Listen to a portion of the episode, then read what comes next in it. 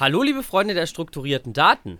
Ich bin R2R René und begrüße euch ganz herzlich hier im Data Logging Dojo im Audio-Podcast. Und bei mir ist wieder Stefan Lammers von der BDE Systemhaus GmbH. Hallo Stefan.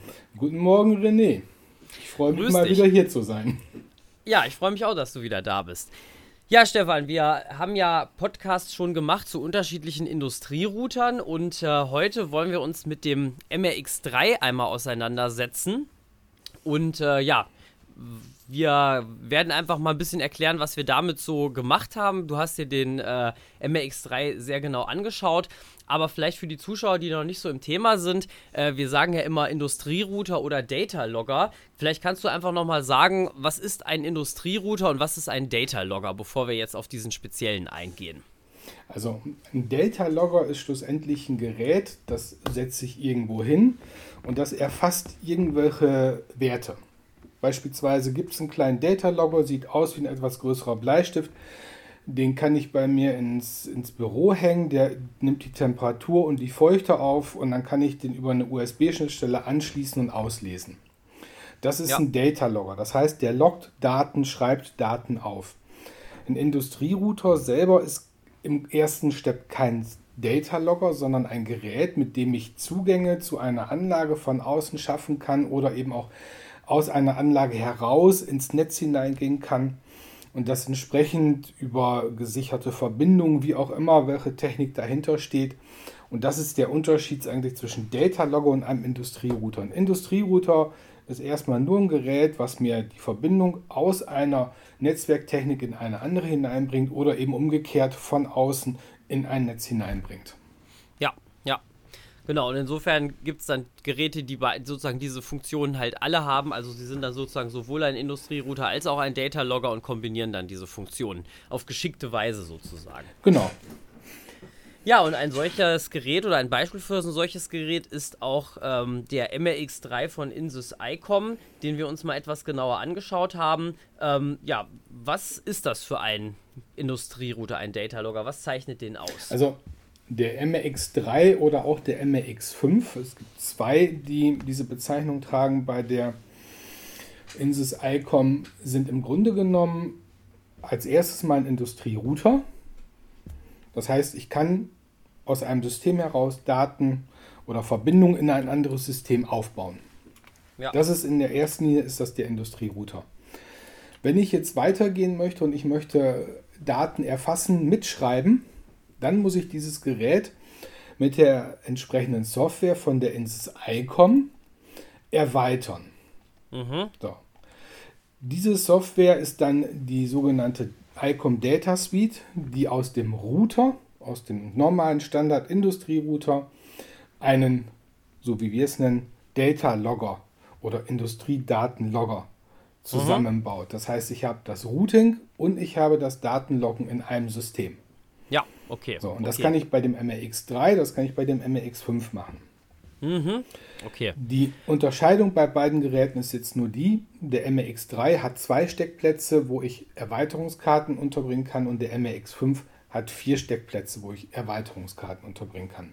Mhm, das ist ja. der Unterschied zwischen diesen beiden Modulreihen bei der Firma Insys ICOM. Ja, okay.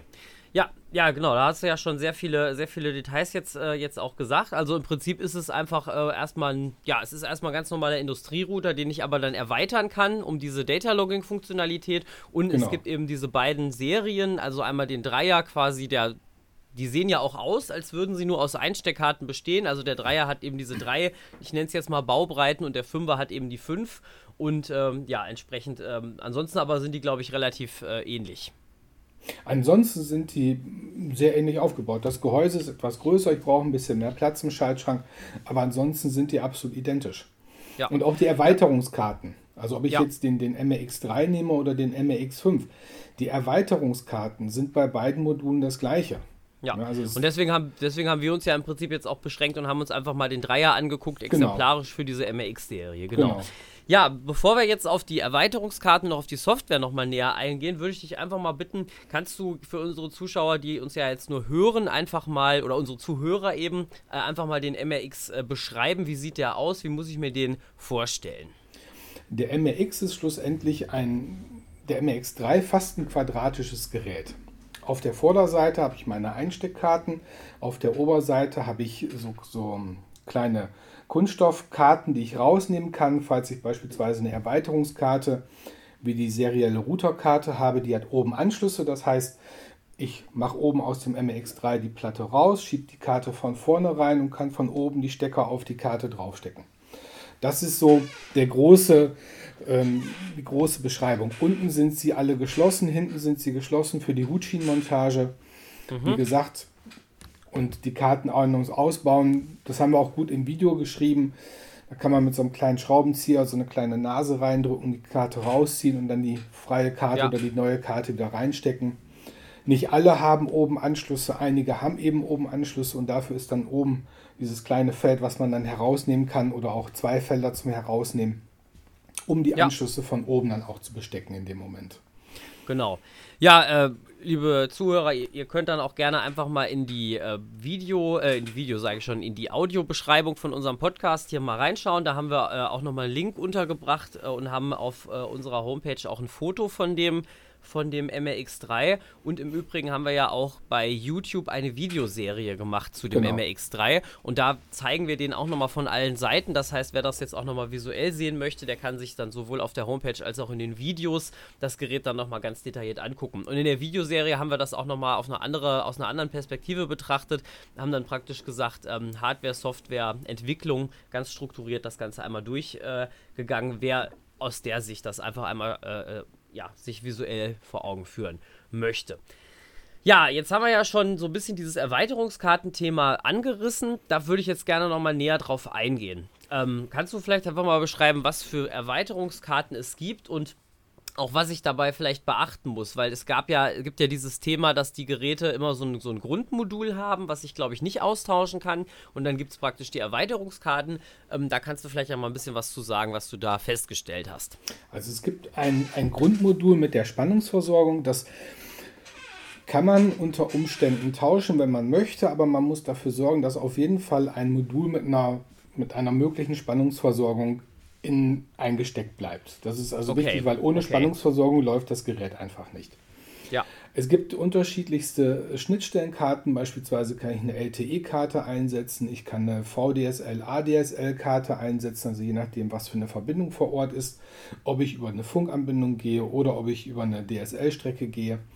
Mhm. Dann habe ich eine, eine Switch-Erweiterungskarte, wo ich nochmal fünf Ports habe Vier Ports sind es, fünf sind auf der Grundkarte drauf, vier sind bei der Erweiterungskarte drauf. Ich kann eine serielle Erweiterungskarte machen, ich kann eine Fieber-Erweiterungskarte machen, also wenn ich mit Glasfasertechnologie arbeite. Ich kann eine äh, Multi-IO-Karte nehmen, das heißt, ich habe diverse Ein- und Ausgänge, die ich darauf schalten kann, analog, digitale Aus Ein- und Ausgänge. Das sind so die klassischen Karten, um das Gerät zu erweitern schlussendlich. Ja, verstehe. Ja, ich glaube, das ist, ist ja auch schon sehr, äh, sehr guter Überblick, den man dann eben hat und dann kann man auf die Weise einfach auch das Gerät äh, anpassen. Jetzt ist es so, was ich natürlich auch spannend finde, so aus der Softwareperspektive, ähm, es gibt ja nicht nur die Erweiterungskarten, äh, sondern es gibt ja auch noch das Thema, ähm, dass ich auch auf Software-Ebene das Gerät erweitern kann. Das hast du ja eben schon ein bisschen beschrieben bezüglich ähm, der Data, des Data-Logging-Themas. Genau. Kannst du da vielleicht auch noch mal was näher zu sagen? Also wie ich vorhin schon sagte, du kannst den MRX 3 oder 5 erstmal klassischerweise als Standard-Industrie-Router verwenden. Wenn mhm. du jetzt in den Bereich Data Logging hineingehen möchtest, dann hast du im Grunde genommen drei Softwarepakete zur Auswahl. Das Grundsoftwarepaket, das bietet dir beispielsweise MQTT-Verbindung, E-Mail-Verbindung auf, SFTP-Client, du kannst mit der Comlocity oder der Telekom Cloud kommunizieren. Du hast analoge, digitale Ein-Ausgänge, die du damit steuern kannst, eine Modbus-Möglichkeit anzubinden. Administratorenebene. Du kannst mhm. Timer-Funktionen hinterlegen, Zustandsüberwachung machen und eben Statistiken abfragen. So, das ist so okay, okay. das Grundmodul, was man dann mitnehmen kann. Mhm. Wer sagt, ich brauche nur analoge Ein- und Ausgänge oder Modbus, wunderbar. Das erste, das Paket 1, das Essential-Paket, fertig, ausreichend. Möchtest du aber ja. ein bisschen weitergehen, beispielsweise so wie wir das bei uns eigentlich in unseren Anlagen planen und auch umsetzen, dann kommst du nicht um das Paket 2 herum, weil im Paket 2 ist beispielsweise die Siemens S7-Anbindung vorhanden. Mhm. Aber auch die Datenlogger-Funktion, das heißt Datenpunkte aufzeichnen und speichern und diese dann exportieren als CSV zum Beispiel. Ja, ja, okay. Du kannst mit dem zweiten Paket OPCUA Client und Server anbinden. Mhm. Du kannst direkt über Codesys kommunizieren. Es ist eben eine, eine andere Programmiersprache, sehr weit verbreitet. Nicht ganz ja. so wie Siemens, aber eben auch auf der, auf der gleichen Ebene einzusetzen. Ja, okay, und, also man kann, ja, sag ruhig weiter, ja. Und last but not least, du kannst auch den IEC 60 8750 Master anbinden und wenn du weitergehen möchtest, wenn du noch mehr brauchst, wenn du einen eigenen OPC-UA-Server aufsetzen möchtest, dann musst du auf das Paket 3 gehen. Mhm. Und das ist dann die Abschlussposition, also die Endposition. Weiter geht es nicht hoch, aber dann hast du wirklich dann aus deinem Industrierouter einen allumfassenden Industrierouter mit der vollumfänglichen Datenlogging-Funktion ausgestattet. Ja, verstehe, verstehe. Okay, also auf jeden Fall rundum, wenn ich das jetzt so zusammenfassen darf, rundum flexibles Gerät, ja. also sowohl auch von der Hardware als auch von der Software, kann man eigentlich an, sag ich mal, sehr viele, in Anführungsstrichen fast alle Gegebenheiten äh, flexibel anpassen. Definitiv. Ja, nee, das ist ja schon mal sehr spannend. Also sowohl die Software als auch die Hardware sind jetzt nicht statisch äh, ausgeliefert. Ähm, aber da stellt sich natürlich eine spannende Frage, denke ich nochmal, wenn man jetzt schon so ein flexibles Gerät hat, dass man ja eventuell sagt, ich baue das jetzt nicht nur einmalig ein und dann lasse ich das so, sondern vielleicht will ich ja im sozusagen laufenden Betrieb da auch nochmal was verändern. Und da stellt sich ja jetzt zum Beispiel die spannende Frage bei den äh, Hardware-Karten beispielsweise, äh, sind diese Hot Swap fähig? Also kann ich im laufenden Betrieb jetzt so eine Hardware-Karte einfach da rausreißen und eine andere reinstecken? Ähm, hast du dazu was rausgefunden? Also ich habe dazu was rausgefunden, ja. Ähm, die Möglichkeit besteht immer, eine Karte rauszuziehen und wieder reinzuschieben. Ich mhm. würde es aber nie tun, weil wenn man beispielsweise darüber nachdenkt, dass es eine stromführende Steckverbindung hinten, es könnte einen Abrissfunken geben oder wie auch immer. Ah, ja. Und du weißt äh, nicht genau, wird die Software auch hundertprozentig geladen, wenn du sie im laufenden Betrieb ein- und aus, mhm. rein und rausschiebst. Ich würde grundsätzlich, und ich meine, die Zeit sollte jeder haben, das Gerät runterfahren, die mhm. Karte rausziehen, die neue Karte einstecken, das Gerät wieder hochfahren, damit ja. es sauber von unten heraus durchstarten kann und entsprechend dann auch die notwendige Software dazu ziehen kann. Ja, ja. Weil ja, auf jeden, auf jeden Fall. Ich meine, das ist vielleicht auch nochmal so ein bisschen auch immer der Unterschied, den wir jetzt als BDE Systemhaus GmbH machen. Wir nutzen jetzt auch nicht immer gleich jedes Feature, was jetzt so ein Hersteller sich ausgedacht hat, sondern wir haben auch nochmal eine eigene Philosophie und gehen da dann auch den Weg, den wir halt selber für richtig halten. Ja. Das heißt, selbst wenn theoretisch es möglich ist, das so zu nutzen, sagst du hier ganz klar, die Empfehlung ist eine andere, äh, um quasi hier nicht äh, darauf zu spekulieren, dass es sozusagen irgendwie gut gehen wird, sondern man sollte schon ein Wartungsfenster einplanen, wenn man eine Änderung vornehmen möchte. Genau, und häufig ist es ja so, dass entsprechende Industrieanlagen sowieso irgendwo zwischendrin ein Wartungsfenster haben. Und wenn man dann etwas erweitern oder tauschen möchte, Vielleicht kann man dann so lange warten, bis eben dieses klassische Industriewartungsfenster da ist, die ja. Anlage sowieso in den Stillstand runtergeht und dann kann ich es tauschen. Ja, das kann ich aus Software-Sicht auch nur bestätigen. Ähm, ich bin ja bei uns für die Softwareentwicklung zuständig ähm, und auch für Betrieb von Servern und so weiter. Und äh, natürlich kann man immer sagen, die Anforderung ist 100% Verfügbarkeit, aber das ist natürlich ein exponentiell äh, hoher Aufwand gegenüber jetzt beispielsweise 99% und es macht meistens einfach keinen Sinn und es gibt halt immer ein, sage ich mal, Restrisiko. Das heißt, auch aus Software-Sicht würde ich immer ein Wartungsfenster einplanen. Denn, um das mal darauf zu beziehen, nicht nur die Hardware-Erweiterungskarten sind ja ein Thema, sondern eben auch diese Software-Erweiterung, diese Linux-Container, die ich hier draufbringen kann. Und auch hier würde ich auch wenn die sozusagen auch Hot-Swap-fähig sind. Ich kann da im laufenden Betrieb einen Container erstellen, einen Container abschalten und so weiter. Auch das würde ich auch aus Software-Sicht nicht empfehlen, im laufenden Anlagenbetrieb zu machen, sondern auch hier für ein Wartungsfenster vorzusehen, denn man muss eventuell so einen Container auch nochmal parametrieren und so weiter und ähm, das ist einfach nicht sinnvoll, sowas im laufenden Betrieb zu machen. Das kann zwar gut gehen, aber ich würde mich da auch nicht bei wohlfühlen, sondern da muss man schon sagen, jetzt plant man mal eine Stunde Wartungsfenster ein äh, zu einem geregelten Zeitpunkt und dann hat man das äh, Thema auch äh, sauber unter den Füßen, sage ich jetzt einfach mal. Genau. Ja, ähm, genau. Dann äh, wäre jetzt vielleicht nochmal aus deiner Sicht nochmal vielleicht einfach so eine allgemeine Frage nochmal. Wofür würdest du den MX denn einsetzen, nachdem du jetzt festgestellt hast, sage ich mal, ähm, ja, was ist das für ein Gerät und wir es auf Herz und Nieren geprüft haben. Und ich denke, das wirst du auch bestätigen. Wir sagen ja ganz bewusst, es ist ein etablierter Industrierouter nach allem, was wir jetzt geprüft haben. Ähm, ja, also kannst du das bestätigen? Fangen wir vielleicht mal damit an.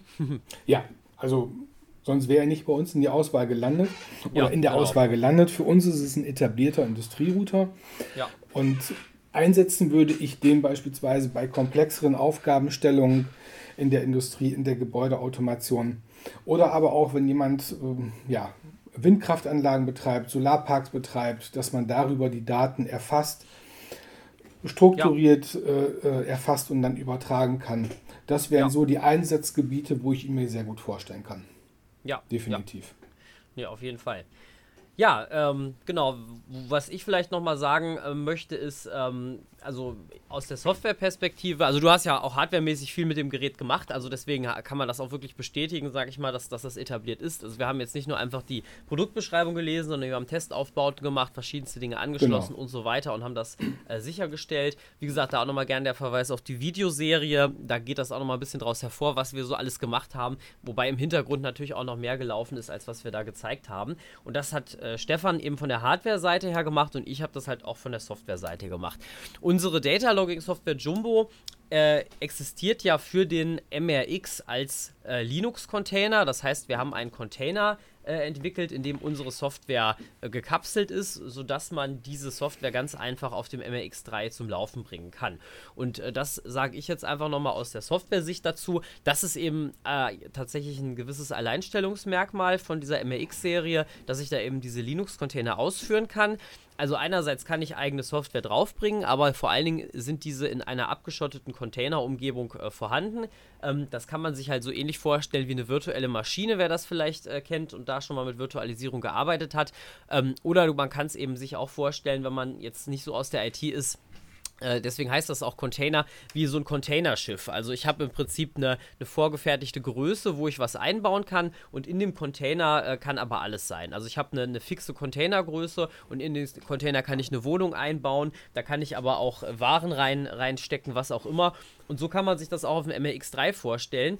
Dem Router-Betriebssystem selber ist das egal, was ich sozusagen an Software in diesem Container habe. Ich habe aber als Softwareentwickler ganz feste Rahmenbedingungen. Das heißt, das ist nicht so, dass das irgendwann nicht mehr funktioniert, je nachdem, welches Router-Betriebssystem ich habe, sondern ich habe eben diesen festen Einbauplatz praktisch auf dem äh, Router, wo ich aber dann innerhalb dieses Containers alle Freiheiten habe.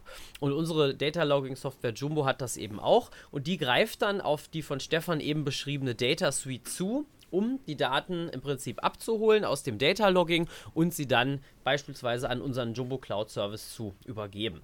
Und ähm, MRX ist in dem Sinne eben ein Vorteil, weil ich mit dieser Container-Technik arbeiten kann und ich kann auch eine Logik vor Ort ähm, reinbringen. Das heißt, ich kann praktisch in meinen Container bestimmte Vorverarbeitungen der Daten oder auch bestimmte Aktionen aufgrund von Datenzuständen schon, äh, sage ich mal, vor Ort, wenn ich ganz schnell reagieren muss, auslösen. Und das geht eben bei weitem nicht bei allen Herstellern, dass ich äh, da so frei das Gerät eben äh, programmieren kann. Und das kann ich da einfach aus Software-Sicht ähm, ja, nochmal noch mal ergänzen. Und deswegen können wir eben auch aus Software-Sicht sagen, dass es praktisch ähm, auch ein etablierter äh, Router ist, den wir eben auch als BDE Systemhaus GmbH äh, sehr gut einsetzen können. Ja, vielleicht so als letzter Punkt nochmal, äh, wir haben ja, äh, wir haben ja, ähm, äh, ja auch festgestellt, dass es halt Hersteller gibt, die mit Made in Germany werben. Ähm, Insus gehört auch, also Insus ICOM gehört auch dazu, dass sie mit Made in Germany werben. Ähm, ist das wichtig für dich, Stefan, dass ein Gerät Made in Germany ist? Und ähm, ich frage auch mal ein bisschen kritisch, ähm, ja, kann man das auch nachprüfen, dass das auch stimmt? Also Made in Germany, ja, wichtig auf der einen Seite, weil es ist einfach, oder es, es sagt, man vermutet oder dahinter, dass man eben jederzeit an Ersatzteile herankommt, an Austauschgeräte. Okay, Schluss, ja, schlussendlich, mhm. schlussendlich, die Geräte werden in Deutschland zusammengebaut. Die Einzelkomponenten werden irgendwo in Fernost gefertigt oder eben vielleicht auch in Deutschland. So genau kann man das heute gar nicht mehr nachprüfen. Ich habe jetzt selber noch nicht bei der Insis Icom eine Produktionsstätte besucht oder eine Produktionsstätte von der Insis Icom besucht. Mhm. Ich weiß, es gibt Firmen, die lassen auch hier in Deutschland fertigen, aber ich glaube, so Einzelmodule werden auch dann trotz alledem aus Fernost zugekauft. Mhm. Weil es gibt nicht alles, was irgendwo entwickelt wird oder an, an Elektronikkomponenten da ist, wird nicht alles auch in Deutschland hergestellt werden. Ja. Davon bin nee, also ich überzeugt. Ja, ich denke auch, das hat ja, es hat ja auch einfach was mit der Art zu tun, wie der Weltmarkt nun mal aufgebaut genau. ist. Und das kann man ja auch nicht komplett durch, durchbrechen. Aber ich finde sehr wichtig, was du gesagt hast, die Verfügbarkeit von Ersatzteilen ähm, ist natürlich ein ganz entscheidender Punkt, weil das ist natürlich wirklich was, wenn man jetzt ein Problem hat, dass man da nicht im Regen steht, sondern eben auch dann handlungsfähig ist letztendlich. Ja, und da ist so vom, vom Gefühl her, auch vom, von, von den Gesprächen, die jetzt mit Insys Icom gelaufen sind, auch mit dem Support, wenn man das Gerät eingesetzt hat vor Ort, man hat Probleme, dann wird man nicht im Regen stehen gelassen. Man ist direkt am Puls der Zeit, man kriegt seine Rückinformationen, man kriegt seine Austauschgeräte, wenn man sie dann entsprechend braucht. Ja. Da sehe ich also kein Problem. Von daher. Ja, Stichwort ja. Support, da hast du die Erfahrung gemacht und das würde ich auch nochmal von der Softwareseite unterstreichen. Also man hat uns äh, ja auch ermöglicht, tatsächlich mal, also in, Form von Person mir auch mal ermöglicht, direkt mit einem Softwareentwickler von Insus ICOM zu sprechen. Und das ist natürlich auch ein bisschen was Besonderes, sage ich jetzt mal, weil man natürlich längst nicht bei jedem Hersteller einen direkten Kontakt zu einer Entwicklung, Entwicklungsabteilung bekommt. Und wenn du jetzt sagst, dass es vom Hardware-Support, ähm, sage ich mal, ähnlich war, dass du das bekommen hast, was ja. du jetzt äh, wissen musstest, kann ich nur bestätigen. Also auch, ja, nee, da können wir das bestätigen. Also von daher äh, ist das auf jeden Fall äh, positiv. Ja, vielleicht als letzter Punkt nochmal, ähm, vielleicht einfach nochmal so aus der Praxis heraus eine Frage. Gibt es eine Information über die maximale Anzahl von SPS-Steuerungen, die ich jetzt an so ein MRX3 anbinden kann fürs Data Logging? Also es gibt eine Information dazu, die ist auch ganz neu für mich, die habe ich auch vorher noch nicht gehabt. Und zwar sieht es so aus, dass ich im Grunde genommen eine unbegrenzte Anzahl von SPS anbinden kann, wenn sich diese in einem Subnetz befinden. Ah, okay. Mhm. So, die Bezeichnung, die Beziehung ist auf dieses Subnetz. Das heißt, ähm, habe ich zwei oder drei Subnetze, kann ich auch diese anbinden, allerdings begrenzt auf eine maximale Anzahl von fünf. Okay. Also ich kann okay. fünf Subnetze an den MRX3 oder an den MRX5 anbinden und diese können dann wieder zu unterschiedlich vielen SPS enthalten. Okay, okay. Aber ja. eben nur in dieser Subnetz-Thematik. Und okay. habe ich nur ein einziges Subnetz, dann kann ich ja, laut ja. Insys Einkommen eine unbegrenzte Anzahl an SPS abfragen. Okay. Ja, aber das zeigt ja auch mal wieder, dass es dann auch immer wieder wichtig ist, die Situation vor Ort zu prüfen. Und dafür gibt es natürlich dann äh, Unternehmen wie uns, die BDE Systemhaus GmbH, die sich dann eben auch vor Ort die Situation anschauen und dann eben schauen, ähm, kann ich jetzt wirklich äh, in der Konstellation, wie es vor Ort ist, das auch machen, was jetzt sozusagen versprochen wird, weil es natürlich so ist, ähm, das eine ist das Werbeversprechen und das andere ist dann immer, ähm, passen die Parameter vor Ort eben damit auch zusammen. Genau. Dafür, ja, Stefan, fahren wir, dafür fahren wir vor Ort raus und schauen ja. uns die Thematik vor Ort an. Ganz genau. Ja, Stefan, dann bedanke ich mich ganz herzlich für die Einblicke. Ähm, ich denke, wir haben den MRX jetzt wirklich nochmal gut äh, beschrieben und ich hoffe, äh, ja, ihr, unsere Zuhörer, habt jetzt äh, ja, da nochmal ein Bild von und ähm, von daher, ja, schön, dass ihr dabei wart im Data Logging Dojo gemeinsam mit Stefan. Stefan, danke fürs Gespräch und ich würde dann sagen, bis zum nächsten Mal. Alles klar, René, bis zum nächsten Mal. Und tschüss. Und tschüss.